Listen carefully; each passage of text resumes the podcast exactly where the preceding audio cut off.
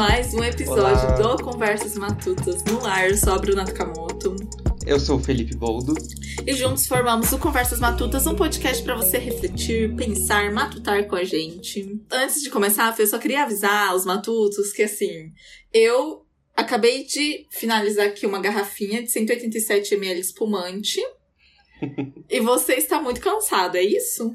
Eu tô muito cansado. Eu tô muito cansado porque eu cheguei hoje de Londrina. Eu não sabia! É. Por que, Bruna? Explica de onde veio essa garrafinha. Ai, gente, você madrinha do casamento do Felipe! Eu não esperava menos que isso, na verdade. Claro, né? Assim. Olha... Só 17 anos de amizade, gente. Então, Exatamente. Então, assim, se eu não fosse convidada, eu ia ficar muito ofendida. Eu ia tacar essa garrafa na cabeça do Felipe e na cabeça do Marcelo. Mas. Você não ia tacar essa garrafa, né? Porque você não ia ter ganhado. Exatamente. Obrigada por me lembrar disso. Né?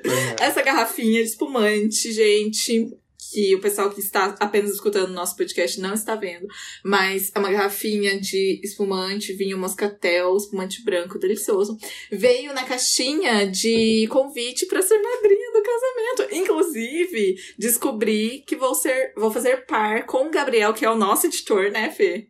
É, nosso que editor. é o irmão do Felipe. Bi, eu peguei você no colo. Eu vou entrar com você numa igreja. Ainda estou tentando, aprendendo a lidar com isso. o Bi tem quantos anos, Fê?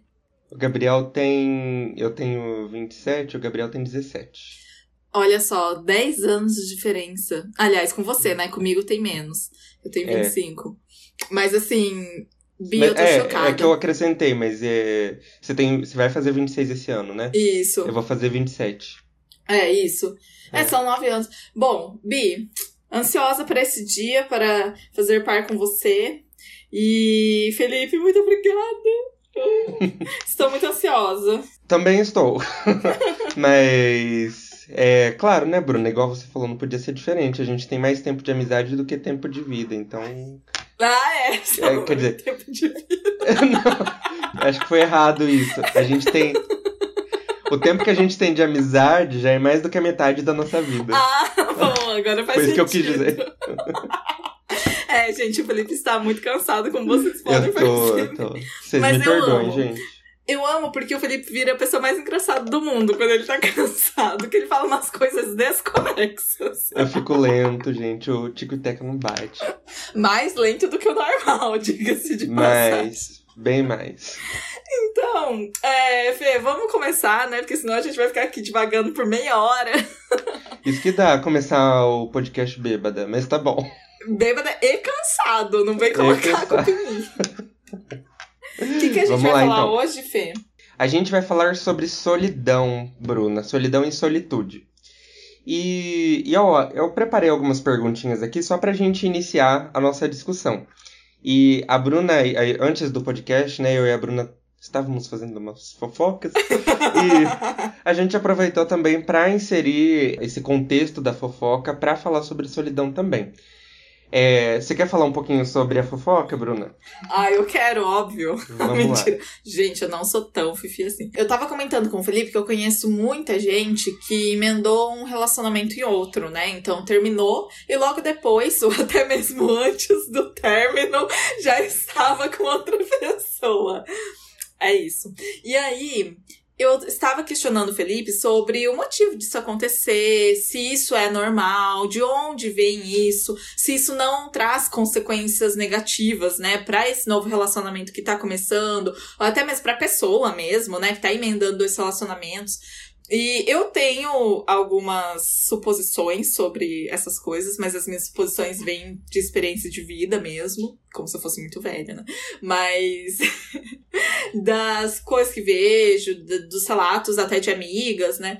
Mas é meio assustador mesmo, porque assim, Fê, eu conheço, realmente conheço mesmo, assim, de pessoas próximas que eh, tiveram, né, essa, é, passaram por essa situação, assim, de amigas, acho que pelo menos umas três amigas que terminaram relacionamentos e que o cara logo depois já tava com outra, e eu também, né, meu ex-namorado, na verdade a suspeita é que ele já estava com outra antes de terminar comigo.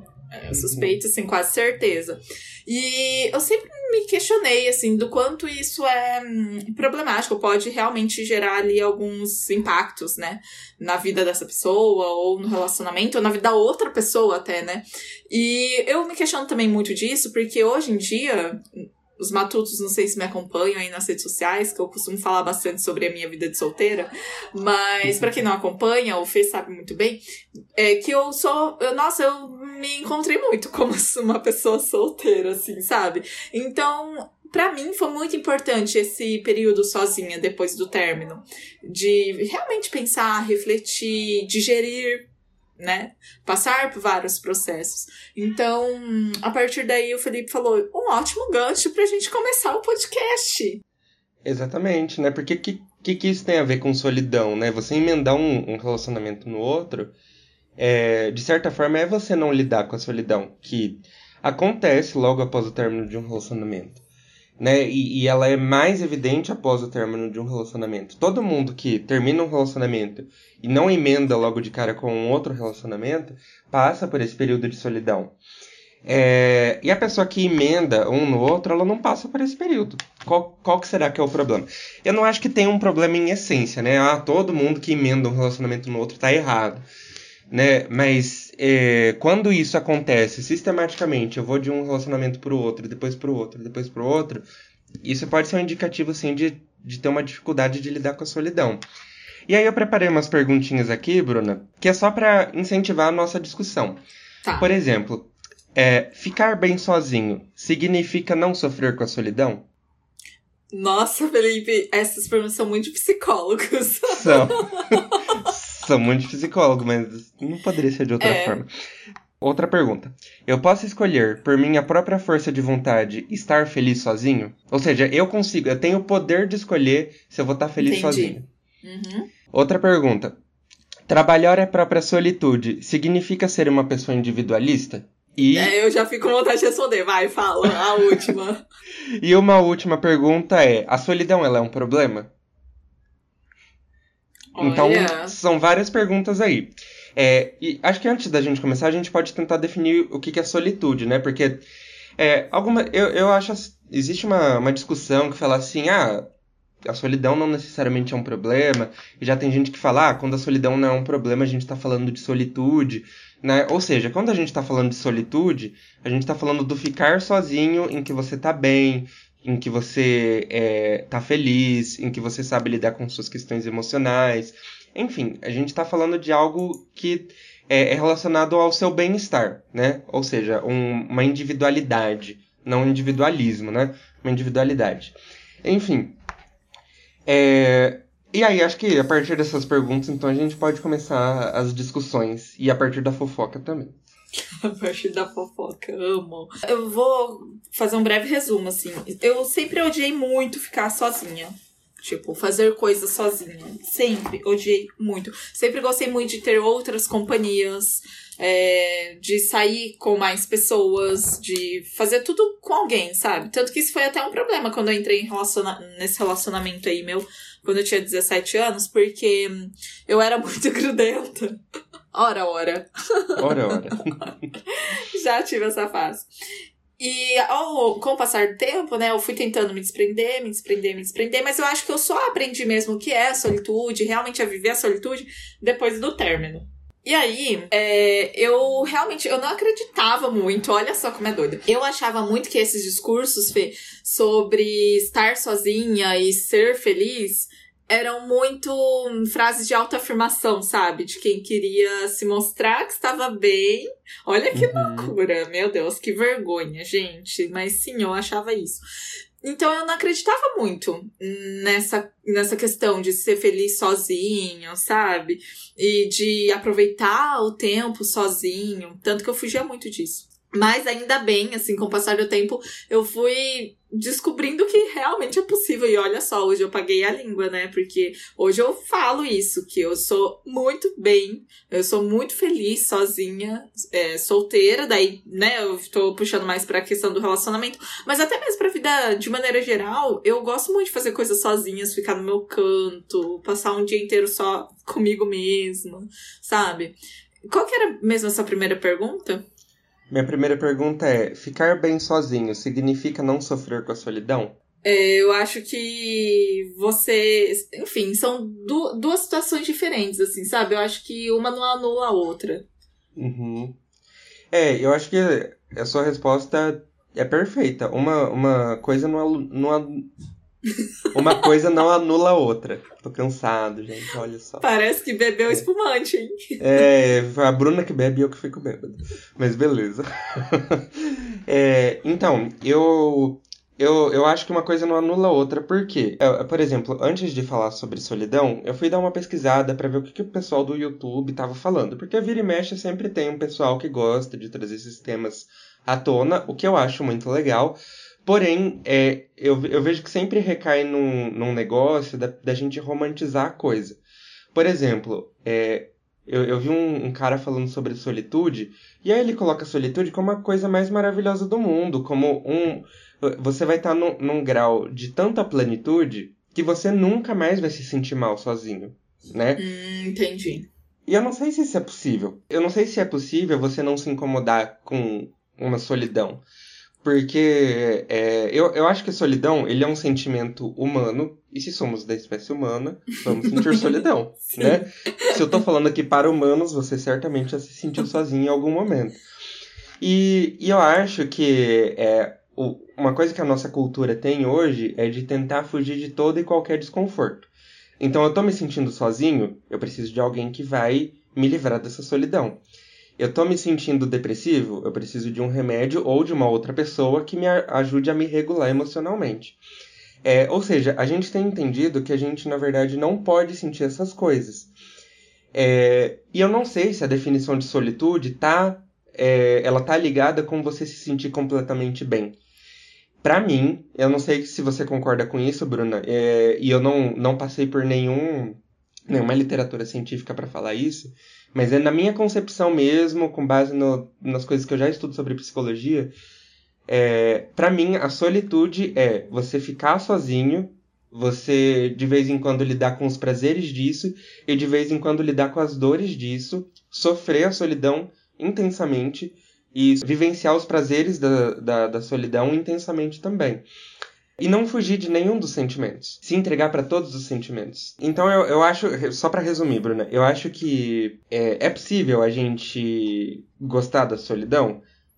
Ou é, é possível a gente ser completamente feliz sozinho?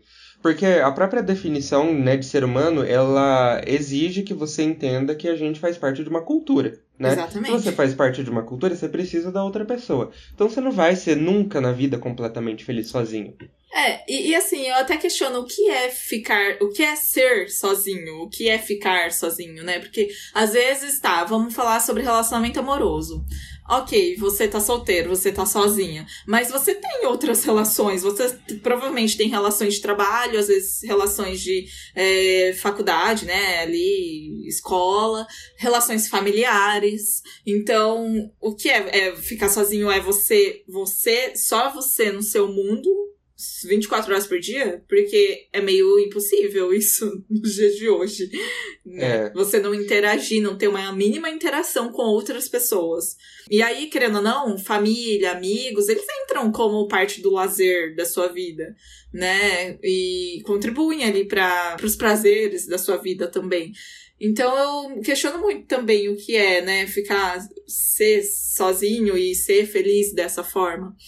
Porque, igual, para mim, hoje em dia, quando eu falo que gosto de ficar sozinha e tal, é ter o meu momento ali sozinha. Mas eu não tô uhum. sempre sozinha. Eu gosto muito de ter outras pessoas, mas é isso, eu escolho quando eu quero ter gente junto e quando eu não quero. Você escolhe quando você quer ter gente junto e quando você não quer. E quando você não pode escolher, Bruna, ter alguém com você e você tá se sentindo sozinha. Qual que é o problema disso? É, ou seja, você tá se sentindo sozinho e você não pode estar com outras pessoas, é isso? É, eu tô, tô aqui, sozinho. Mas eu tô com muita vontade de estar com outras pessoas. Mas ninguém pode estar comigo agora. E aí eu tô me sentindo sozinho. Qual que é o problema disso? É, assim, acontece, faz parte da vida. Acho que a gente tem que naturalizar também, né, isso. Acho que nenhum dos dois extremos é muito bom, assim, quando a gente fala, né, sobre essas falas, esses comportamentos.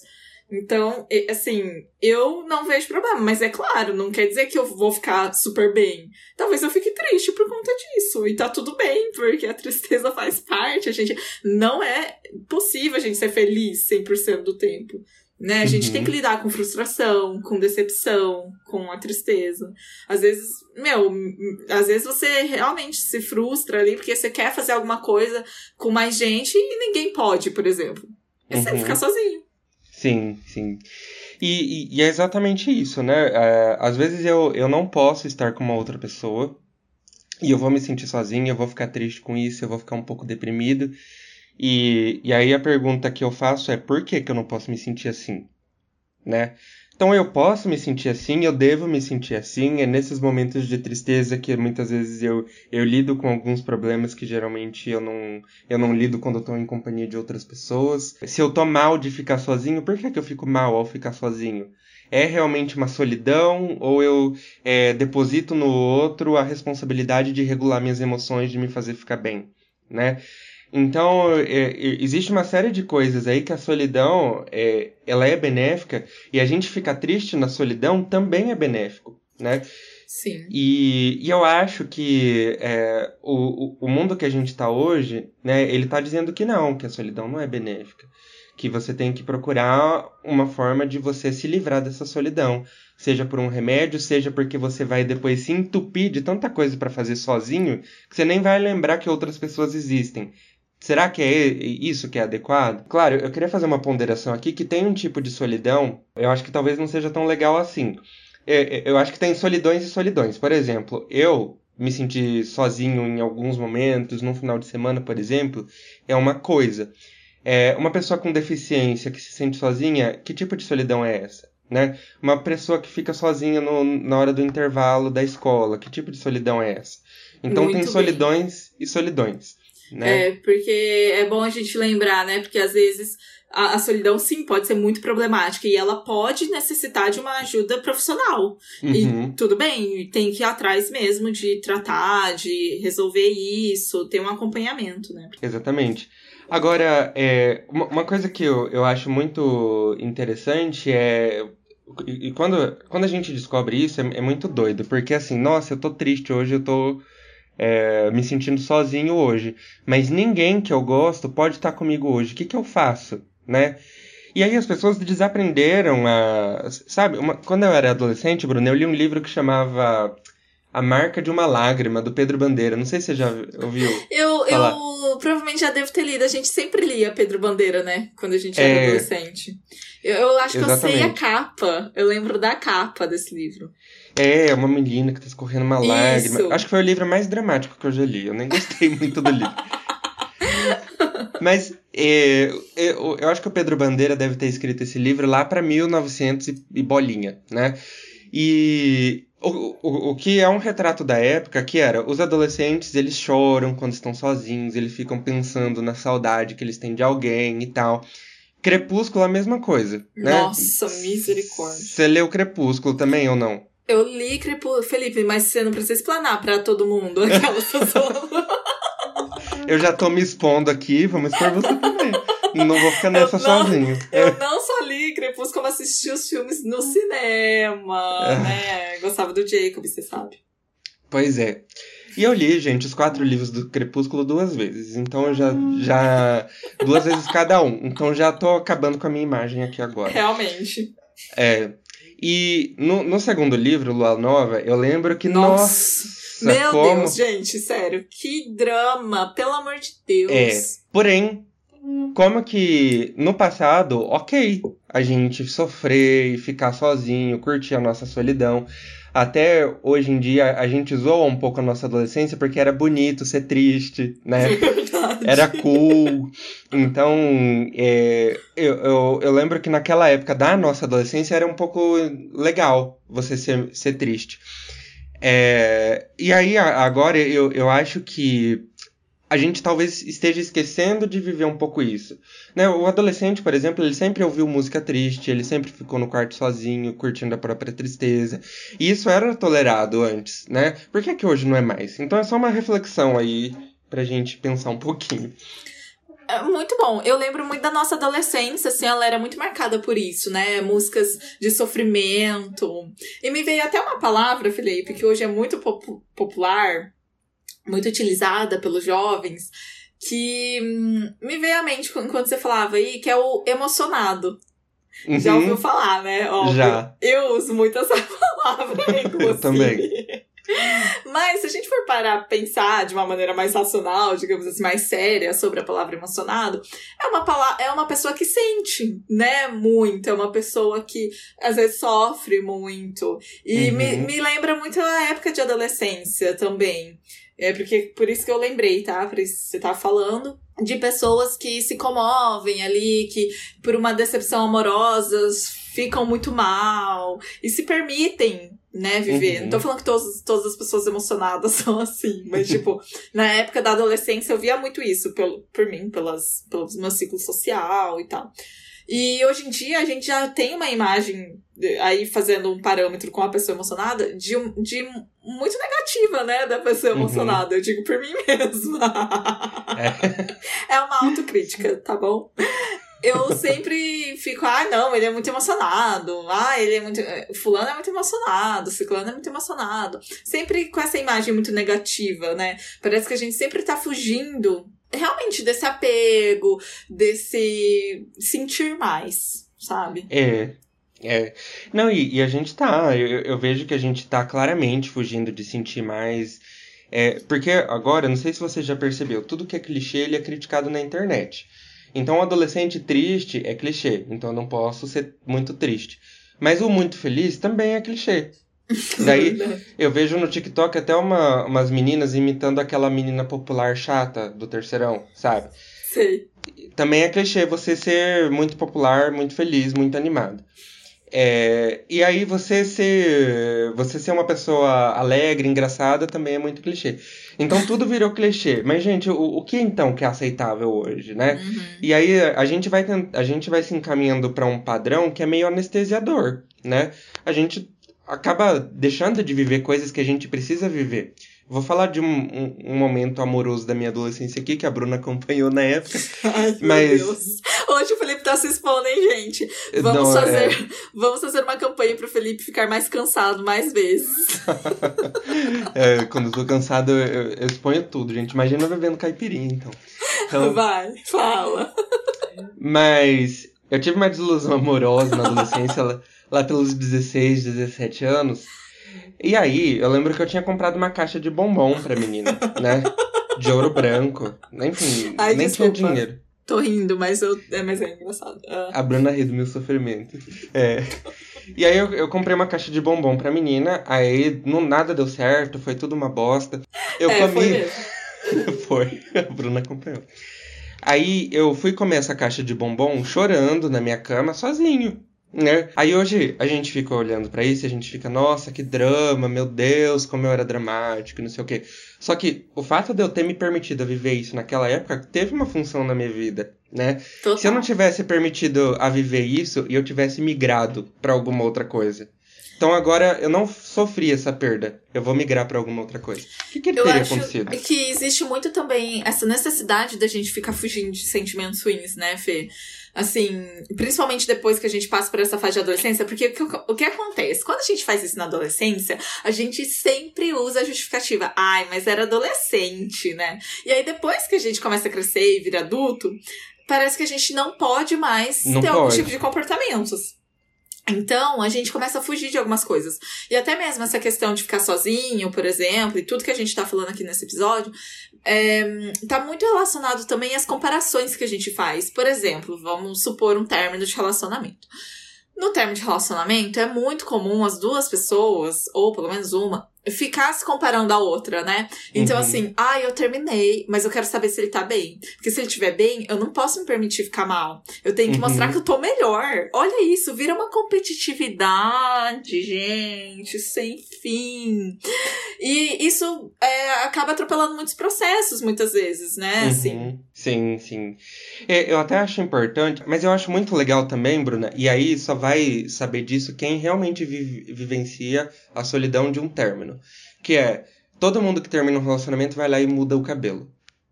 Eu, é, é um clichêzão, mas é muito legal que a pessoa faça isso, porque é uma forma dela viver aquela solidão, dela Uhum. processar aquele luto e tudo mais.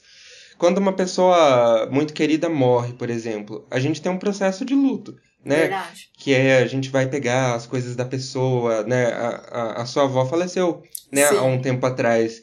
E, e eu lembro das cartinhas que vocês foram encontrando, dos diários dela. Então, É. e isso, isso é muito importante pra gente aprender a vivenciar aquela perda ou, ou aprender a vivenciar a nossa solidão. O seu avô fez muito isso também, eu achei muito fofinho.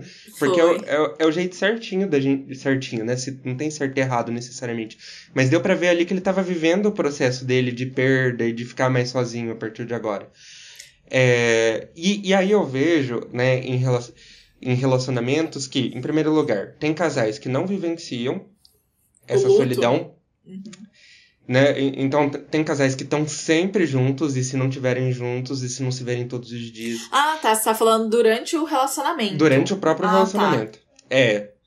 Então tem casais que não conseguem viver isso e são pessoas que a hora que terminar a relação, ou elas são aquelas que vão migrar de um para outro, ou são aquelas que vão ficar muito mal, assim, vão ficar derrotadas, enfim, porque deposita no outro a, a, a fé de que o outro vai trazer os, as respostas para o meu problema, digamos assim.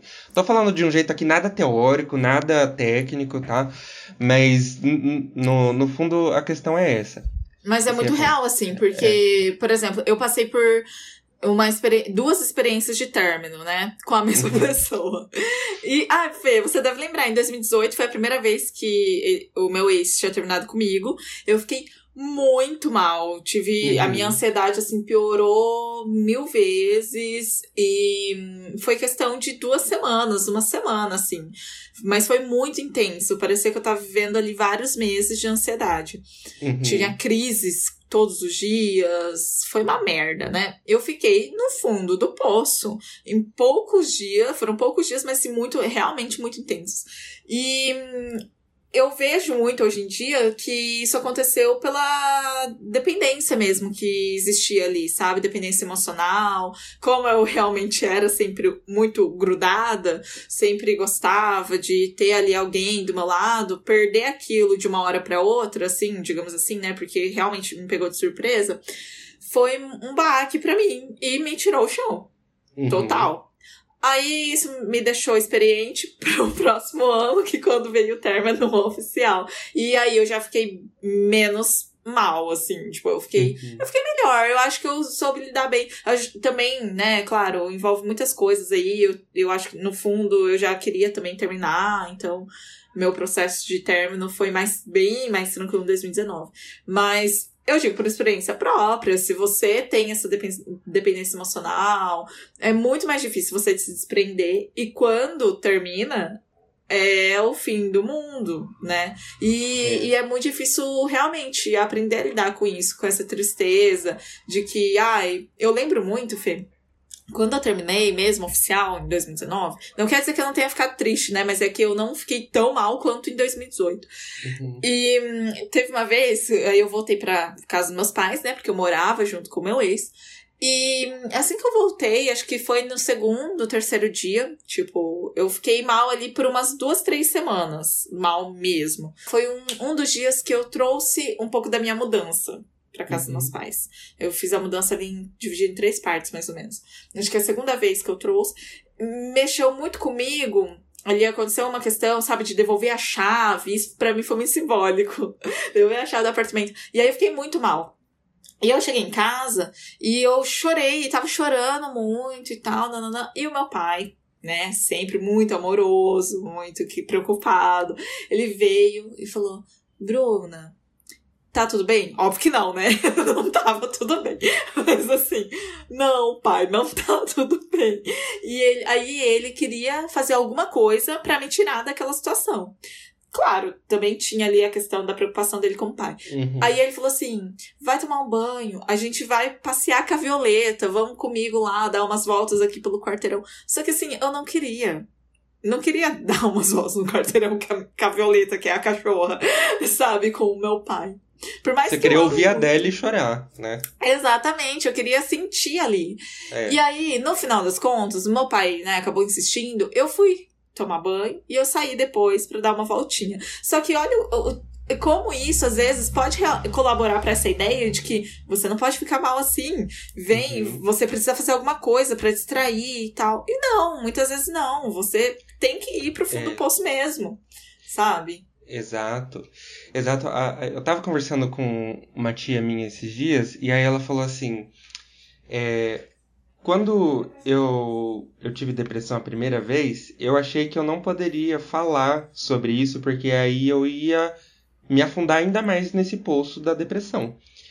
E quando eu comecei a fazer terapia, aí a psicóloga falou: não, é aí que você tem que falar.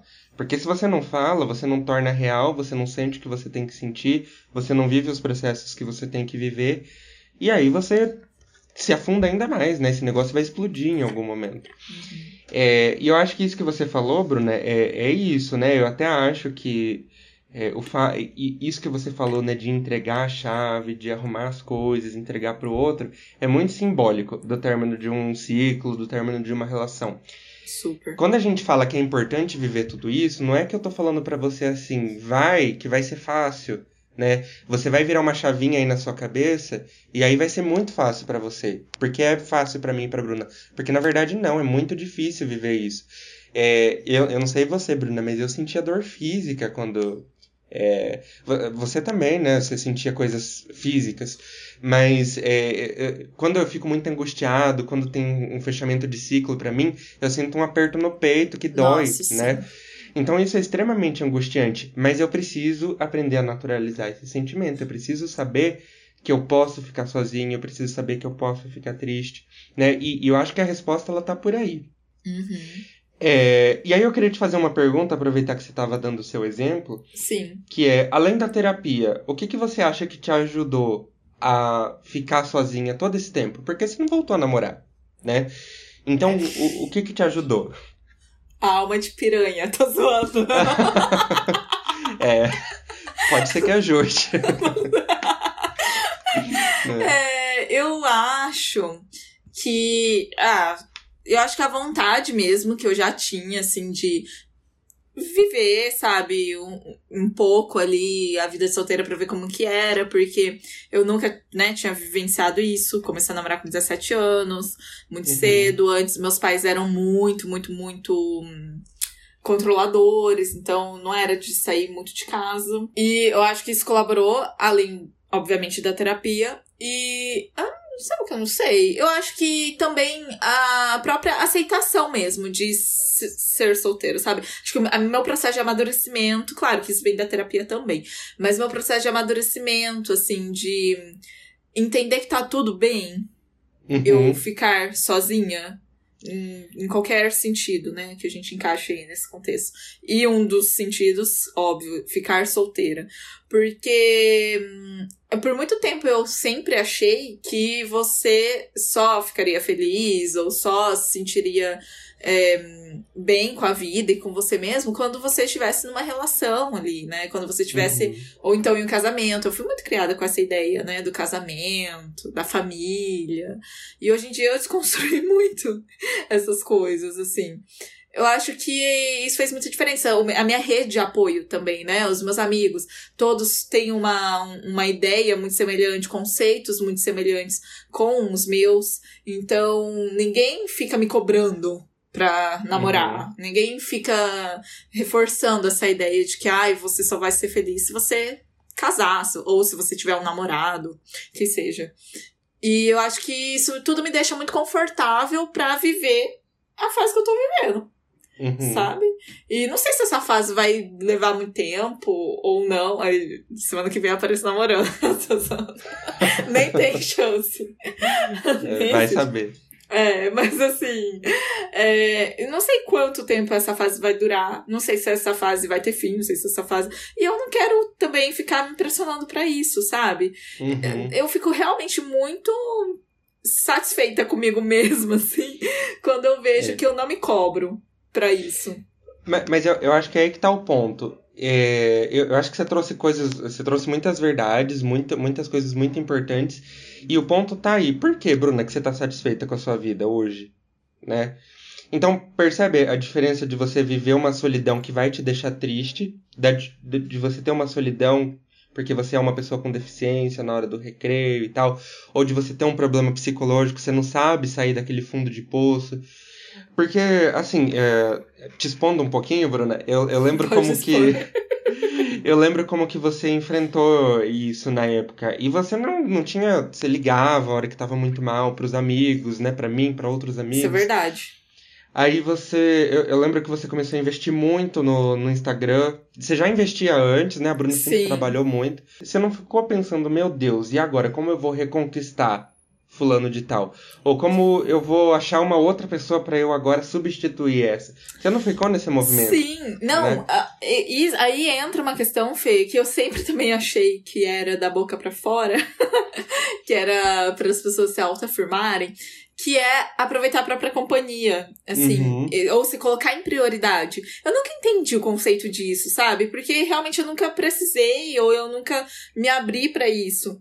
E quando eu me deparei com um término de um relacionamento longo, né, cinco anos e meio, eu. Nossa, o mais foda eu lembro muito. Os dois primeiros finais de semana, tudo bem, foram, são poucos comparado ao tempo de namoro. Mas, gente, muita coisa colaborou para que o meu processo ali fosse, entre aspas, mais rápido, digamos assim.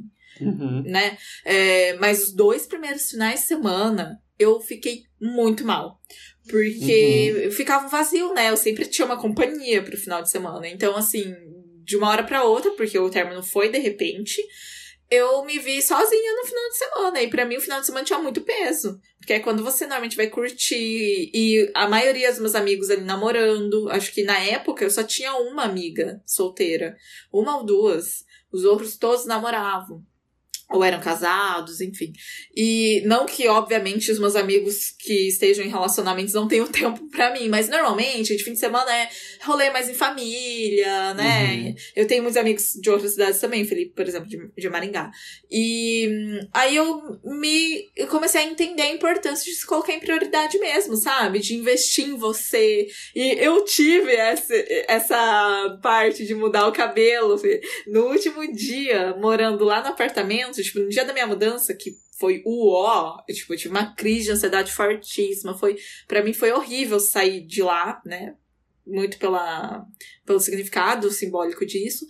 Eu mudei o cabelo lá, tipo, uma das últimas coisas que eu fiz naquele apartamento foi o Léo, que é meu cabeleireiro, foi lá, cortou e fez as mechas, então eu passei por esse processo.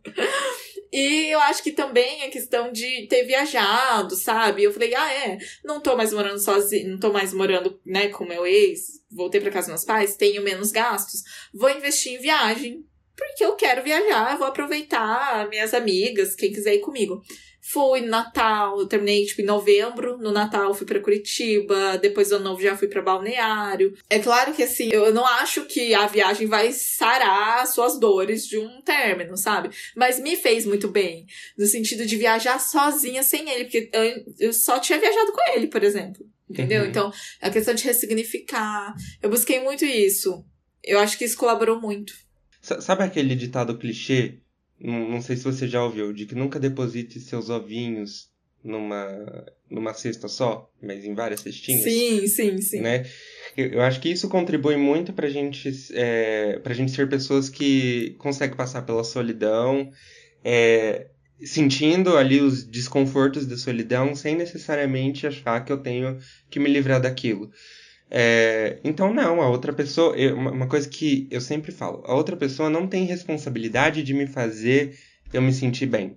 Né? É, eu tenho a responsabilidade de, às vezes, falar para a pessoa como eu, eu me sinto bem, por exemplo. Mas eu não consigo fazer uma outra pessoa ir lá me livrar da solidão né? Muitas vezes é, essa pessoa, muitas vezes eu, eu tô sozinho, gostaria que o outro estivesse aqui, mas já que ele não tá, paciência, vou ter que dar um jeito aqui de viver minha solidão. Consigo fazer algo para eu ficar bem, para me distrair? Consigo. Se eu não conseguir, talvez seja questão de você viver essa solidão. É, e aí, até dando algumas dicas já, eu acho que uma coisa muito legal é a gente ter projetos pessoais de vida, não necessariamente de trabalho, né? Mas você você ter um projeto pessoal de vida, você ter um sonho, você ter uma ambição, eu acho que isso ajuda muito você a enfrentar a solidão. Isso, Isso não é motiva, deposit... né? Motiva. Motiva pra caramba. Você. É... Ah, mas eu já tenho um projeto de vida pessoal, ou eu tô perdida, não sei o que fazer. Escreve, né? Escreve esse sentimento, fala. É, é pega lá o Crepúsculo, Lua Nova, lê, vê, vê, como que a Bela descreveu os sentimentos dela, né? É. Seja tão dramático quanto, escreve sobre os seus, tudo que você sente, todos os pensamentos que sente na cabeça, que, que passa pela cabeça. Ah, mas eu não gosto de escrever, grava um áudio então, né, para você mesmo. Faz um grupo com você mesmo no, no, no Whats e grava um áudio tem a, a, possibilidade de conversar com um amigo, com uma amiga, com um familiar, conversa com esse amigo, com esse amigo, com esse familiar, né? É, mas não deposita, não vai substituir o namorado pelo amigo, né? Por favor. Então agora o é. amigo tem a obrigação de me fazer eu me sentir bem. Não, vai, é, além do amigo, vai investindo em outras coisas, né? Vai cortar o cabelo, né? Eu, eu acho que vai cortar o cabelo, vai fazer luzes e tal. Eu acho que essa coisa do cabelo ela é muito significativa também para rompimentos de ciclos. E por mais que às vezes a gente zoa um pouco isso, eu acho que é um processo importante, né? Porque a gente, é, inclusive na nossa cultura, a gente tem pouco é, processos, assim, a gente tem aniversários, a gente tem casamentos, mas tem culturas, por exemplo, é, as, algumas culturas indígenas, elas têm um, um ritual muito claro para o momento que você passa a ser adulto. E aí você percebe que muitas vezes alguns adolescentes indígenas não passam pelas questões existenciais que os adolescentes da nossa cultura mais ocidentalizada, digamos assim, passa, né? Que é toda essa coisa da tristeza, de saber quem eu sou e de uma identidade e tal, uhum. né? Então, o corte de cabelo, ele é um, uma espécie de um ritual, uma espécie de símbolo de que aquele ciclo acabou e agora eu tenho que enfrentar outras coisas, né? Então, eu acho que essas são dicas aí pra gente enfrentar essa solidão. Não sei o é. que você acha, Bruna. Não, eu concordo em tudo, assino embaixo. Eu acho que isso é pegar. É que, para mim, é muito fácil. Eu sei que muita gente tem dificuldade em externar o que sente. Uhum. Então, assim, para mim, eu não penso duas vezes. Na verdade, eu nem penso. eu já vou desabafar. Só faz. Só uhum. faço. Aconteceu alguma coisa, já tô desabafando com alguma amiga. Já tô contando pra alguém. E é mais no sentido de eu me sentir mais leve do que no sentido, às vezes, de escutar algum conselho ou uhum. alguma coisa, sabe? Eu lembro quando a minha Abá morreu, né, em 2020, eu acabei contando ali no desespero, porque eu não conseguia falar com meu pai e com meu irmão que tinham saído para trabalhar fazia pouco tempo. Acabei com. Eu acho que para você também eu acabei contando meio no desespero uhum. ali, por mensagem. para alguns amigos, tipo, mandei pra Dani, acho que mandei para você. E assim, e pra Isa, eu lembro também. E depois conversando até, elas falaram, tipo, ai, eu fiquei tão desesperada quando você mandou. Eu não sabia o que fazia, se ia na sua casa, se te ligava. E eu fiquei assim, gente, eu só queria contar mesmo. Sabe? Eu, eu não tava esperando nenhuma reação delas, eu só queria uhum. contar. E eu entendo, claro, a preocupação delas, né? Óbvio, não tô falando que elas estão erradas disso. Mas eu acho que faz tão bem, sabe? Você externar. Sim tudo e externe do seu jeito. Nem todo mundo se sente à vontade para contar, mas se você se sentir à vontade para escrever, escrever é ótimo para você é. colocar para fora os seus sentimentos, sabe? É uma forma. Nem que seja só para você, né? Exato. E... E isso que você falou dos amigos, né, eu, eu acho que é muito importante porque eu vejo que hoje em dia também a gente tem uma preocupação muito grande em não incomodar as pessoas, não incomodar os amigos, não sei o quê. E, gente, amigo é pra ser incomodado, né? Ele tá Sim. tá ali para isso. Se você tá sentindo que você precisa desabafar, vai lá e desabafa com seu amigo, né? Vai lá e desabafa com alguém que você confia. É, e a gente. Uh, ah, mas o que, que ele vai achar se eu me expor, se eu me abrir desse jeito? Ele não tem que achar nada. Se ele achar alguma coisa que você se sinta mal, ele não é bom para ser seu amigo. Ele não é né? seu amigo, exatamente. Ele não é seu amigo. Gente, eu e o Felipe, ó, a gente tem certificado experiência é. nisso, porque o que a gente mais faz é incomodar um, um ou outro, assim, incomodar no, nesse sentido que a gente tá falando, né, Fê? Porque incomodar é. mesmo incomoda. Mas a gente manda áudios de podcast. É, assim, não é à toa que a gente decidiu fazer um podcast. Exatamente. E mesmo assim, a gente mantém o nosso podcast é. É, particular no WhatsApp. Exatamente, exatamente. Sabe, porque é isso, é, pra ser amigo, é, amigo é isso, né? É você estar tá ali do lado, é você ouvir, é você desabafar. Então, talvez não seja tão amigos assim. Aquelas que terminam é... várias amizades. Não, eu, eu acho, só, só para finalizar esse ponto, né? Eu acho que a gente tem que aprender a quebrar certas barreiras, assim. Ah, eu tenho um amigo que ele é mais sério, que ele não desabafa e não sei o quê. Mas pega um sentimento que você tá carregado aí, joga no colo dele. Fala, tô mal pra caramba, eu tô triste pra caramba, eu não sei mais o que fazer. Minha vida tá uma bosta, me ajuda, por favor. Ele não vai olhar para você e falar, foda-se, né? Se ele fizer isso, gente, sai dessa amizade, né? Mas eu acho muito difícil. Ele vai pelo menos tentar te dar um conselho, ele vai pelo menos tentar te ouvir. E eu acho que é isso que é importante a gente valorizar: a tentativa da pessoa em tentar acolher o nosso sentimento. E claro, eu, eu, eu, eu, gosto também de pensar que, assim, às vezes os amigos vão dar conselhos e tal, e as pessoas não se sentem muito representadas pelos conselhos. E, gente, é, os nossos amigos não têm obrigação de serem psicólogos. Eles estão ali para xingar junto com a gente, eles estão ali para dar os conselhos que tem para eles. Se eles soubessem dar o conselho ideal para você mudar de vida, eles não seriam seus amigos, seriam psicólogos, né? É. Então acho que é importante a gente avaliar a intenção da pessoa também. Pra então finalizar, né, Fê? É, vamos tentar responder aí de maneira mais concisa essas perguntas que você montou. A primeira a gente já respondeu. Então, ficar bem sozinho significa não sofrer com a solidão? Né? Não, não, não. significa isso. Ficar bem, eh, ficar bem sozinho significa muitas vezes sofrer com a solidão e tolerar que muitas vezes você vai sofrer com a solidão. É, e aí, Bruna, eu posso escolher para minha própria força de vontade estar feliz sozinho? Eu acho muito difícil, não sei. Eu, assim, porque não vai muito além do que você quer, né? Porque senão a gente. Eu acho que a gente não viveria a solidão. Porque uhum. ninguém quer se sentir triste. Ninguém. É. Né? Ninguém fala. Ah, algum, algumas pessoas às vezes querem, mas de maneira geral, ninguém fala, ai, não, eu tô super aberta à solidão e é isso. Então é... acho que não tá muito no nosso controle, né? Não, não tá. E é uma coisa que eu vejo, né, quando as pessoas vão falar de solidão, é que assim, você escolhe a maneira como você vai passar por esse período sozinho. Não, você não escolhe, né? Para você ficar bem sozinho, para você naturalizar a solidão, você tem que ter, olha tudo que a gente falou aqui. Você tem que ter é, uma ambição pessoal, profissional. Você tem que ter amigos para você poder desabafar, né, de vez em quando, para você ter, ou seja, você tem que ter uma rede de apoio.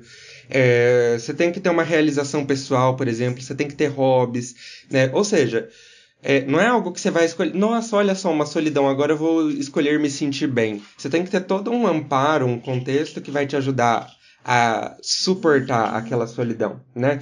Então você quer ficar bem na solidão, você tem que começar a passar por um processo. Você tem que começar a investir em coisas, né? Quando que você vai ver o resultado disso? Talvez não é hoje nem amanhã, mas daqui a alguns anos, né? Então é, é, é um, é uma coisa, é um trabalho meio que de formiguinha. Você vai começando agora para você colher os resultados no futuro. Ou, outra pergunta. Trabalhar a própria solitude significa ser uma pessoa individualista? Não. Não. Nem precisa explicar mais, né? Ah, não. Não. É isso. É isso.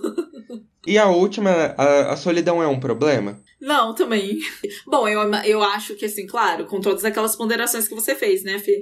Uhum. De é, tomar cuidado ali com as situações. Claro, vai de situação para situação, mas da maneira como a gente se planejou para falar sobre isso no podcast? Acho que não, faz parte. Eu gosto muito, acho que eu já devo ter falado isso em outros episódios, mas eu vou repetir. Porque uma coisa que eu aprendi com você, hum. e que eu sempre falo, você já tá cansado de escutar isso, mas eu vou falar. É sobre a sua análise sobre o filme Divertidamente da importância das emoções, né? E Sim, divertidamente, total. você não tem só emoções positivas, emoções, é, a felicidade, né? A alegria. Você tem sentimentos também negativos, digamos assim, né? A tristeza, Perfeito. a raiva. E aí, eu lembro muito que você fez uma análise disso, acho, no seu Instagram uma vez, e a gente já chegou a conversar várias vezes sobre isso.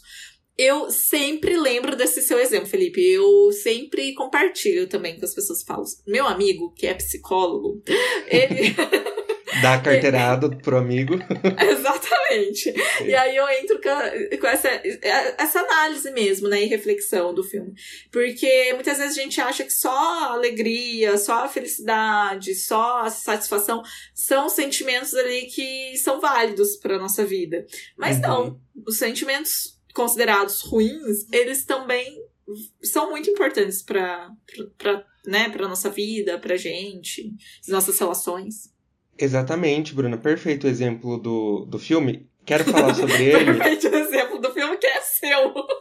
O exemplo é seu. O exemplo, o exemplo do filme que eu dei, né? Na verdade. Exatamente. Por que será que eu gostei, né? Perfeito. Enfim. Pois é, sou pessoa autocentrada. Mas tá. É, eu, que, eu quero voltar a falar sobre o filme, e aí, para falar sobre o filme, eu acho que a resposta para se a solidão é um problema ou não, eu acho que existe duas formas da gente pensar isso. Uma é, eu sou uma pessoa sozinha ou eu estou sozinho? Porque se eu sou uma pessoa sozinha, o exemplo lá da pessoa com deficiência que fica sozinha na hora do recreio. Isso é um problema que a gente tem que pensar, né? Como que a gente vai resolver isso? Como que a gente vai minimizar o impacto disso para essa pessoa? Agora, eu estou sozinho, isso não é um estado permanente, né? Eu estou sozinho, é um processo que eu preciso passar, eu preciso sentir os sentimentos que me geram, né, ao estar sozinho. Então, acho que isso é uma possível resposta. E aí, eu vou passar uma tarefa para os matutos, que é, é, vocês vão assistir divertidamente, vocês vão pegar lá o Disney+, ou vocês vão baixar é, ilegalmente.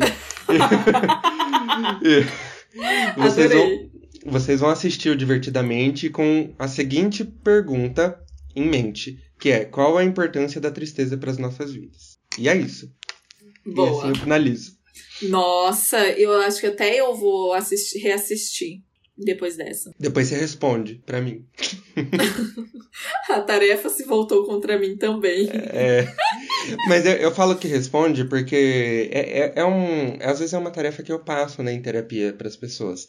E cada pessoa sai com uma reflexão diferente, que eu acho que muito legal. legal.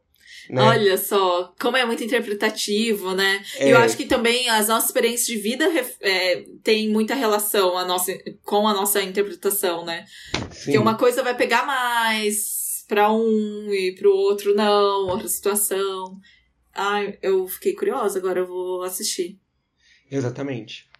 E é isso. Muito bom, Fê. É, eu acho que é isso, se a gente conseguiu sintetizar bem esse assunto, que é muito complexo, na real, uhum. né?